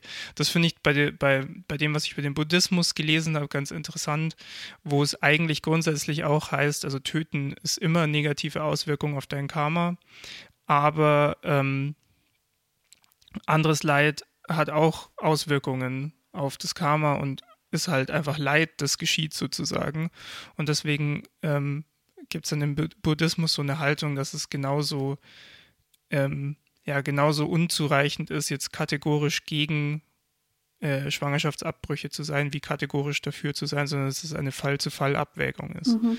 Und ähnlich ist es, also, oder, naja, nicht ähnlich, aber es ist im, im, im Judentum sowie auch im Islam gibt es jeweils einfach verschiedene Strömungen und verschiedene Auslegungen des Ganzen. Es gibt auch in der christlichen Kirche Strömungen, die ein bisschen offener damit umgehen. Zum Beispiel insgesamt die protestantischen Kirchen. Ja, aber so im Großen und Ganzen bleibt das ganze Thema schon eher unter dem Begriff Sünde. Genau. Und, ja. Ähm, was ich beim Christentum noch ganz interessant finde, was da noch mit reinspielt, ist die ähm, Idee, ab wann dann dieses heranwachsende Wesen ähm, eine Seele hat. Ja. Ähm, und da gibt es, gab es die Idee der Sukzessivbeseelung, wonach sich die menschliche Seele erst in so Etappen im Prinzip entwickelt. Und dieses heran, heran, heranwachsende Wesen hat zunächst eine pflanzliche, dann eine tierische und dann erst nach 40 bzw. 90 Tagen eine menschliche Seele. Und lange war eben die Ansicht der Kirche, dass nur wenn eine menschliche Seele vorhanden ist, das Ganze tatsächlich Mord ist. Und auch dann wurde nur eine Exkommunikation dann ausgesprochen, wenn das stattgefunden hat. Aber davor war das Ganze eben kein Mord, wenn das vor diesen 40 bzw. 90 Tagen ähm, stattgefunden hat. Was ich da auch noch ein sehr interessantes Nebendetail finde, ist, nach 40 Tagen ist eine männliche Seele entwickelt, nach 90 Tagen erst die weibliche Seele. Ähm, das heißt, im Prinzip weibliche Föten kann man länger abtreiben als männliche Föten nach dieser Sukzessivbeseelungsidee. Ähm, das Ganze hat sich aber geändert 1869. Da hat Papst Pius IX. Ähm, sich für die Simultanbeseelung ausgesprochen und demnach ist eben ab der Zeugung das heranwachsende Wesen beseelt und damit ist dann jede Abtreibung Mord. Also wäre ich davor geboren, wäre ich zu einem gewissen Zeitpunkt meines Lebens mal eine Pflanze gewesen. Deine Seele wäre pflanzlich gewesen. Meine Seele wäre pflanzlich gewesen. Ja. Also wenn du an Quasi Aristoteles vegan. glaubst, dann warst du ganz kurz eine Pflanze, seelisch. Im Geiste. Ja, und dann ein Tier und dann erst ein Mensch. Ach, der Aristoteles. Guter Typ. Hm. Hat aber bestimmt auch nicht nur schlaue Sachen gesagt in seinem Leben. Ähm. Nee, aber ähm, was ich in dem Zusammenhang auch gelesen habe, dass es eigentlich ganz spannend ist mit diesem pflanzlich-tierisch-menschlich, weil das ja eigentlich auch ganz gut zu dieser Embryonalentwicklung passt, wo ja der Embryo ja. auch so verschiedene Stufen durchläuft und dann teilweise noch so Kiemen zum Beispiel hat, die dann wieder verloren gehen und so weiter. Also sozusagen in Anführungszeichen noch tierischer ist und dann erst zu einem eindeutig menschlichen Embryo irgendwie wird. Oder okay. dann Fötus. Okay, dann doch Props Aristoteles. Team Pflanze. Yes. Äh, vegane Seele. Let's go. Ähm, genau. Also was ich ganz interessant finde, also es gibt ja diese, es gibt halt die zwei Extrempositionen natürlich in dem Ganzen. Also die einen sagen, also die, die eine Position, die sagt, ähm, es darf einfach nicht abgetrieben werden, weil Leben mhm. ähm, und man darf das nicht beenden. Und die andere ähm, positionieren, sagt, ja, also Frauen sollen abtreiben dürfen, wann und wie sie wollen und niemand soll sich einmischen, sozusagen. Ja. Ähm, Wobei, glaube ich, insgesamt für dieses, also gar keine Regelungen, dafür argumentieren viel weniger Leute als für das andere ja, Extrem. Ja. Äh, definitiv, ja. definitiv. Also ich, ich, ich wollte nicht sagen, dass die im Diskurs gleich nee, vertreten aber, sind oder ja. gleichgewichtet, aber das sind halt so die, die, die Extrempunkte. Pole, ja. Und dann und die meisten Menschen sind ja irgendwo so dazwischen. Ne? Ja. Und ich, ich, ich habe mal versucht, so ein bisschen äh, mich entlang zu handeln, so äh, zu hangeln, so was sind eigentlich diese Fragen, die uns irgendwo positionieren dazwischen.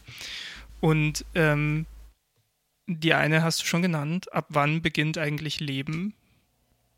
Also als, ab wann definieren wir dass da ein lebendes Kind drin ist und mhm. nicht mehr nur ein Potenzial für eines. Also, dass ja. es eine Person sozusagen ist mit eigenen Rechten genau. irgendwie und mit einem, damit auch mit einem Recht auf Überleben. Genau, das, das ist dann nämlich das, dann das, was daraus folgt, aus dieser Frage, wann ist das Leben, ist dann, also ab wann gibt es da Menschenwürde, Persönlichkeitsrechte, Lebensrecht, mhm. Schmerzempfinden, genau. also auch so eine biologische Frage auch eher. Die man dann halt ähm, auch gegenüber dem ja, Selbstbestimmungs- oder Lebensrecht der Mutter irgendwie durchsetzen könnte. Genau, du, du, du äh, nimmst mir die Worte einfach vorweg. Genau. Sorry. Genau. Dann ist die nächste Frage, die nächste Stufe sozusagen ist dann, wessen Rechte sind, mhm. also werden höher gewichtet sozusagen. Genau.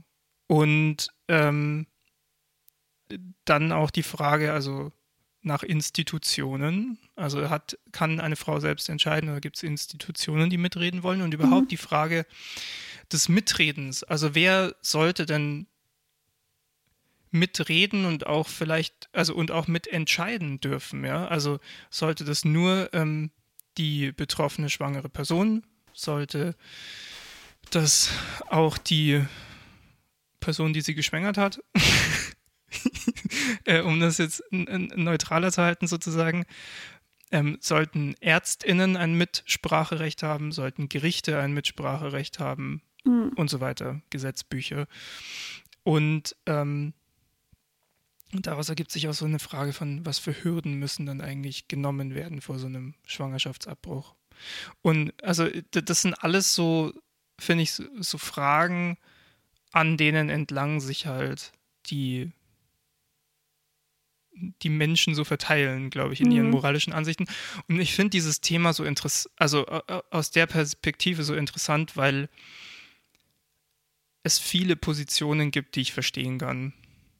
Und ich, also, ich, ich glaube, das ist auch so ein Punkt, warum ich, warum ich immer nicht, ich weiß nicht, ich weiß nicht so genau, ich glaube, ich müsste das erst im konkreten Fall, also jetzt nicht, wenn ich ungewollt schwanger wäre, sondern äh, zum Beispiel jetzt, äh, keine Ahnung, halt meine Freundin oder so, ja. Ähm, ich, ich wüsste nicht, wie ich in dem konkreten Fall reagieren würde, weil ich, ich, ich kann ehrlich gesagt die, die auch die extremeren Positionen äh, irgendwo nachvollziehen. Ich kann nachvollziehen, dass es eine Tragödie ist, ein Leben oder auch ein potenzielles mhm. Leben vorzeitig zu beenden. Wenn man sich allein überlegt, was, was könnte dieser Mensch alles erleben und sein und tun. Und, ne? Mhm. Es ist einfach eine Tragödie. Es ist aber auch eine Tragödie, wenn eine Frau aus oder eine schwangere Person aus welchen Gründen auch immer ein Kind behalten muss, das sie nicht will. Ja? ja? Also aus welchen Gründen auch immer sie das nicht will. Und dann könnte man sich natürlich auch wieder fragen, schafft es mehr Leid für die schwangere Person und für das Kind und für alle zusammen? Ist es, also was, wo ist die größere Menschlichkeit und Gnade letzten Endes. Ich weiß es nicht. Ja, ich, das finde ich, das find ich so faszinierend, weil bei vielen, also bei vielen so Themen, die die Gesellschaft spalten, heutzutage mhm. vor allem, finde ich, hat man es doch, also wenn man sich die Sachen nüchtern anschaut, äh, doch oft mit Sachen zu tun, die vielleicht gar nicht so sehr spalten sollten, weil sie oft klarer sind, als sie dargestellt werden, mhm. finde ich. Also so Fragen wie, welche Form hat die Erde? Gibt es Corona? Ja. Hilft die Impfung? Ja. Keine mhm. Ahnung. Aber ich finde, das ist tatsächlich ein Thema, bei dem ich es nicht einfach finde, das zu entscheiden und bei dem ich auch in einer gewissen Weise Positionen, die meiner nicht entsprechen, deutlich leichter respektieren kann, weil ich, weil ich wirklich sagen muss, das ist einfach das muss jeder Mensch für sich selbst entscheiden und ich hoffe nur, dass in dem Moment, wo diese Entscheidung dann wirklich relevant wird, die Menschen, die da involviert sind, mit der größten, mit dem maximal größten irgendwie Verständnis und der größten Menschlichkeit füreinander dann umgehen. Aber mhm. also deswegen wäre ich zum Beispiel auch auf politischer Ebene sehr dafür, das letzte Wort der Person zu lassen, die schwanger ist, weil die ist am meisten davon betroffen bis auf die eine andere Person, die wir halt nicht fragen können. Ja. Weil bis wir die fragen können, ist zu spät. Ja. Und also, genau, aber ich, äh, keine Ahnung, also zum Beispiel jetzt so diese Frage, wer darf alles mitreden? Also wenn ich jetzt mit einer Person zusammen bin und die wird schwanger, dann würde ich, also gut, ich werde letztendlich sowieso respektieren, was die Person dann möchte, aber ich würde schon vorher gerne mal drüber reden. So, ja, ja, ja, mit ihr reden. Auch wenn ich jetzt als, als Mann ihr nicht irgendwie haben. genau ja. mein, also meinen Willen jetzt aufzwingen will, ja. aber ähm, ja, auch gut, wenn man in so einer Partnerschaft ist, dann ist es vielleicht sowieso normal, so ein bisschen gemeinsame Entscheidungsfindung auch zu haben. Also es wäre ähm, gut, wenn man das hätte, ja. Genau, und so, es ist, weißt du, was ich meine? Es ist kein so einfach entscheidbares Thema, finde ich. Nee, also ich meine, ich kann da auch relativ, ich meine, also ich bin nicht irgendwie für Abtreibungen oder sowas. Also das kann glaub, niemand ist, ist niemand für Abtreibungen. für Abtreibungen, ne? Aber das wird ja teilweise von AbtreibungsgegnerInnen teilweise so dargestellt, als ob Nein. die Gegenseite ja, irgendwie also ja. so unterwegs wäre, aber so ist es ja nicht.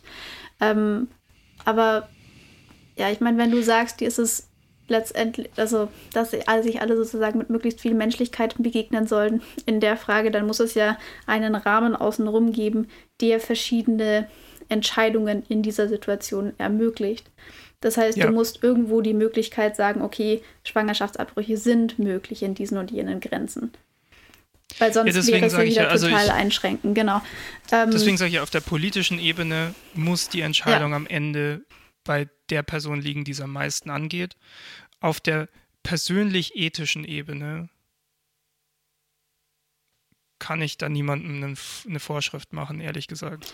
Ja, also bis zu einem gewissen Grad. Also ich finde so richtig militante AbtreibungsgegnerInnen, weiß nicht, das, das tut, dafür tue ich mich sehr, sehr schwer damit, das, das irgendwie zu akzeptieren. Weil ich Tue ich das, auch, aber, aber ich meine, ich, ich kann's natürlich, irgendwie auch verstehen, Ich kann es schon irgendwo verstehen, natürlich, aber eben nur bis zu einem gewissen Grad, weil ich das einfach, also in vielen, also oft ist es einfach so, dass Leute, die sich sehr, sehr gegen Schwangerschaftsabbrüche aussprechen, sich nicht im gleichen Maße dafür einsetzen, dass die Umstände für diese Kinder, die da geboren werden sollen, dann möglichst gut sind. Und ja, das müsste aber halt da sein, um zum Beispiel ähm, Situationen zu schaffen, damit Personen, die zum Beispiel eher aus finanziellen Gründen oder weil sie das Ja. einfach nicht in ihrem Leben irgendwie unterkriegen können, ein Kind, ähm, sich deswegen für einen Schwangerschaftsabbruch entscheiden. Und das kommt ja vor. Ähm, und ich finde, wenn man sich so gegen Abtreibungen oder Ab Abbrüche organisiert, dann muss man im gleichen Maß sich dafür einsetzen, dass die Voraussetzungen geschaffen sind, dass die allermeisten Frauen zumindest auf so einer finanziellen oder ökonomischen Ebene in der Lage wären, ein Kind zu kriegen und dann auch adäquat für dieses Kind zu sorgen. Auf jeden Fall. Also nochmal, um das ganz klarzustellen. Ich kann das nur respektieren, solange die erste Bedingung gilt, dass auf der politischen Ebene und auch faktisch letzten Endes die Entscheidung bei der Person liegt, die schwanger ist. Ja. Also wenn andere Leute dann einfach eine ganz andere Meinung haben, aber das letzten Endes akzeptieren, dass sie das jetzt halt so entschieden hat, dann kann ich auch wirklich, also auch wirklich sehr extreme Meinungen dazu respektieren, weil ich sie irgendwo verstehen kann. Weil es in einer gewissen Weise immer eine Tragödie ist, einfach diese Situation. Also zumindest in meiner Wahrnehmung. Ja. Auch da lasse ich mich vielleicht noch vom Gegenteil überzeugen, weiß ich nicht. Also auch gerade zu diesem Thema auch nochmal der Aufruf an die Community. Ähm, wenn ihr da irgendwie Gedanken dazu habt, gerne mal rüberwachsen lassen. Das fände ich wirklich sehr interessant. Weil, aber wenn es, also wenn es nicht so ist, wenn die Person letzten Endes keine freie Entscheidung treffen kann, wenn ihr das aufgezwungen wird von Mhm. anderen Leuten, dann hört es an der Stelle dann auch auf Ja. mit meinem Respekt für die Meinung, die dann aufgezwungen wird, weil das hat dann in, in zumindest in meiner Weltsicht nichts mehr mit einem mit einem menschenwürdigen Umgang da zu tun. Also besonders dieses ähm, dann eine ungewollte Schwangerschaft austragen, das ist ja nicht nur, das ist ja nicht so, dass du, du bist schwanger und dann ist das Kind halt da und dann hast du halt ein Kind gekriegt, sondern du musst ja dieses Kind dann diese vollen neun Monate in dir tragen und diese Schwangerschaft durchleben. Und, Und das dich kann halt- mindestens mal irgendwie Und- 18 Jahre drum kümmern. Ja, aus, ich Also- meine, Adoption und so weiter, das gibt es natürlich auch noch. Das ist ja auch Ja, etwas, ja. was oft vorgeschlagen wird. Warum kriegen Leute, die kein Kind wollen oder dieses Kind nicht wollen ähm, oder sich nicht in der Lage sehen, für dieses Kind zu kümmern, warum geben sie dieses Kind dann nicht zur Adoption frei? Aber ich finde, du kannst von jemandem, der diese Schwangerschaft absolut nicht möchte, nicht verlangen, dass er die Schwangerschaft austrägt. Äh, aus vielen Gründen. Also äh, Genau. Also das auch ist auch einfach, für weil mich wir, einfach also so wir haben am Anfang ja schon Grenze, festgestellt, was das äh, angeht. eine Geburt ist 14 Mal so riskant für die Person, die sie macht, wie ein, also, ne? Ja, ich meine, es ist ja auch nicht nur die Geburt, sondern es sind ja diese ganzen Monate vorher, die man ja. Es Also sind ich die meine, Monate. das ist Es ist auch die Geburt. Ja. Die Geburt ist auch ein Riesending. Und dann plötzlich ein Kind hergeben, das du geboren ja, hast, ist stelle halt ich mir auch nicht leicht Sache. vor. Ja, Also das, das, das macht ja den ganzen Prozess noch länger und noch traumatisierender im, im, im Zweifelsfall. ja. Ja. Und auch mit, ja, Ja. es gibt auch Untersuchungen dazu, was, ähm, welche Auswirkungen ungewoll also ungewollte Schwangerschaften haben, die dann ausgetragen werden. Und das, was ich dazu gesehen habe, ähm, führt meist, also ist eher mit negativeren Prognosen für die Kinder dann behaftet. Ja. Und ich meine, so oder so, ne? Es ist im, also in dem Moment, wo man die Entscheidung trifft, wird man trotzdem nie zu 100% sagen können, ob es, also das wirst du ja wahrscheinlich erst Jahre später sagen können, ob es die richtige Entscheidung war. Ich glaube, also für, also ob die, ähm, ein Abbruch oder Kind kriegen richtig war. Ja. Ich glaube, auch da gibt es eine riesige Spannbreite. Ich glaube, es gibt Leute, die tragen das dann noch ganz lang mit sich und haben immer noch so, oder so eine gewisse Wehmut vielleicht, auch wenn es in der Lage vielleicht auch die richtige Entscheidung war. Es gibt Leute, ja. die das natürlich bereuen, das kommt vor.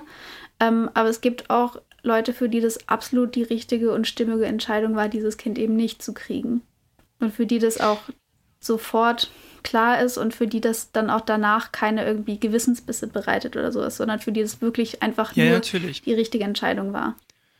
Das, aber das meine ich ja, ne? Also das kann man, das, das kann man vorher halt nicht wissen. Und ich, also ich meinte das eher als Aufruf dazu, halt, egal was die Entscheidung ist, möglichst unterstützend bei den Leuten dabei zu sein. Und wenn es gut läuft und man und die Person, die das Gefühl hat, sie hat die richtige Entscheidung getroffen und kann sehr gut damit leben, dann ist es wunderbar. Egal in welche Richtung jetzt die Entscheidung geht. Mhm. Ja. Aber wenn es eben nicht so ist, wird sie Unterstützung brauchen, nehme ich mal an. Ja. In die Richtung ging mein Gedanke eher. Ist, ist, kommt es rüber? Ist es verstanden? Ja. Du schaust mich so skeptisch an. Es tut mir leid. Ähm, Anna, es tut mir sehr leid, aber die Folge wir sind jetzt schon bei fast anderthalb Stunden. Upsi. Und ich habe diese Woche nicht so viel Zeit zum Schneiden. Mhm. Ich glaube, wir sollten langsam mal Richtung Ende schippern. Ja, ja ich glaube, ähm, es wird jetzt auch also es ist ein, ergiebiger ab hier. Nee, es, es ist ein Thema, zu dem könnte man bestimmt noch sehr viel sagen. Ja. Ähm, und also ich hoffe sehr, dass wir auch ein bisschen äh, was hören von euch da draußen sozusagen ähm, dazu. Vielleicht aber auch, also gerne ein bisschen eure Gedanken jetzt nicht nur so auf einen Spruch zusammengefasst, sondern vielleicht ein Ticken differenzierter wäre ganz gut bei dem Thema. Mhm. Also wenn ihr uns jetzt einfach nur sagen wollt, dass alle Menschen böse sind, die Babys umbringen, dann. Ja, nee. bitte nicht. genau. Ähm, Ansonsten weiß ich nicht, wie man da jetzt rüber moderieren soll. Kommen wir aber zu den schönen Dingen des Lebens. Es ist, es ist so oft so, dass es einfach keinen Übergang gibt zu dieser Kategorie, die uns den Übergang zum Ende erleichtern soll. Ja, vielleicht müssen wir uns dann noch irgend so eine Zwischenkategorie überlegen. Nein, wir machen den Podcast jetzt nicht noch länger. so eine ganz kurze. Oder wir machen einfach mhm. nochmal Musik und dann kommen die schönen Dinge des Lebens. Ja, das ist auch gar nicht awkward. Nee. Ähm. Zum Glück nicht. Vor allem, weil wir so ein gutes Ende dann finden vor der Musik. Ähm, ja. Okay, ich fange einfach an. Ja.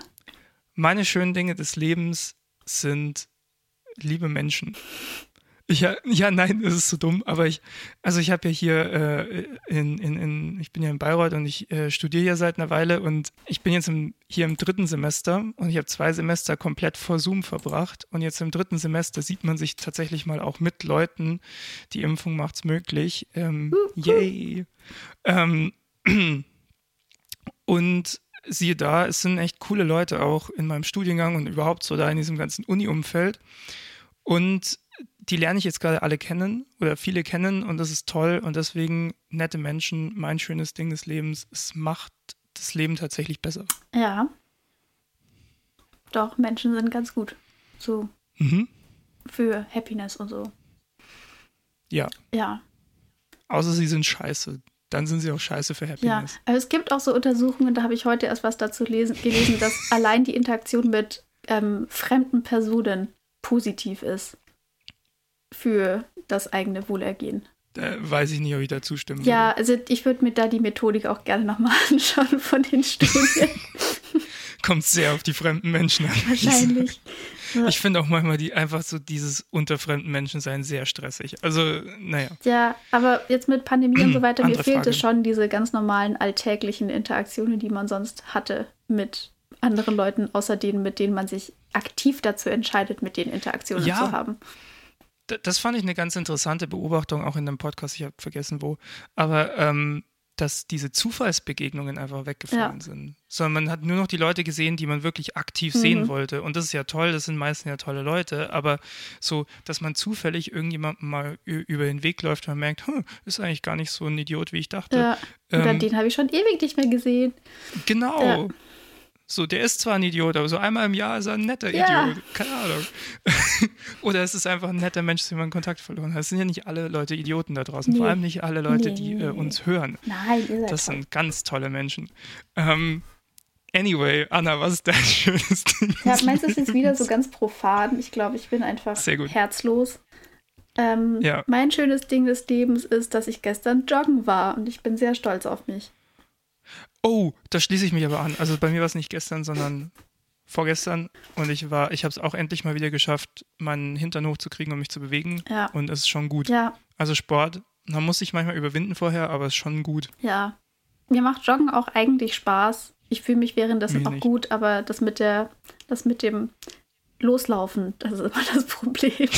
aber ich glaube, damit bin ich auch ganz allein auf dieser Welt. Das hat Ja, wirklich. niemand. Also, nee, nee, nee, mm, mm. nee, nee, habe ich noch nie gehört. Mhm. Also musste mal bei Gelegenheit mehr erzählen. Ja. Machen wir eine Studie zu. Ja. Okay, dann würde ich sagen, war das jetzt mehr oder weniger unsere Folge. Mhm. Ähm, ab dem nächsten Mal gibt es einen neuen Schwerpunkt für dieses Jahr. Wir teasern ihn jetzt mal noch nicht, also wir sagen jetzt mal noch nicht, was es ist, Nee, wir haben auch weil ich glaube, wir müssen uns über den richtigen Titel, noch ein bisschen, ja genau, müssen wir uns noch ein bisschen klarer werden, aber damit geht es dann in der nächsten Folge los. Freut euch schon mal, es wird wild. Sorry, ich bin jetzt unter lauter jungen Menschen in meinem Studium und ich habe jetzt so Jugendwörter äh, übernommen und wild ist so das, das Wort, das ich ganz oft höre. Mhm. Äh, hier spricht ein Boomer. Okay. Und ähm, damit würde ich sagen, oh, warte, ich muss noch ganz kurz sagen, hey, folgt uns auf allen Social Ja. Medias. Ihr kennt, ihr kennt den Bums, ich sage das jetzt nicht nochmal alles, das ist immer so lang. Ähm, damit würde ich sagen, kommt gut durch den Monat. Yes, Äh, falls ihr noch nicht beim Boostern wart, lasst euch macht boostern. es. Super. Viel Spaß. Ähm, jo, und äh, ja, ansonsten lasst es euch gut Ja. gehen. Macht's gut. Bis dann. Ciao. Ciao.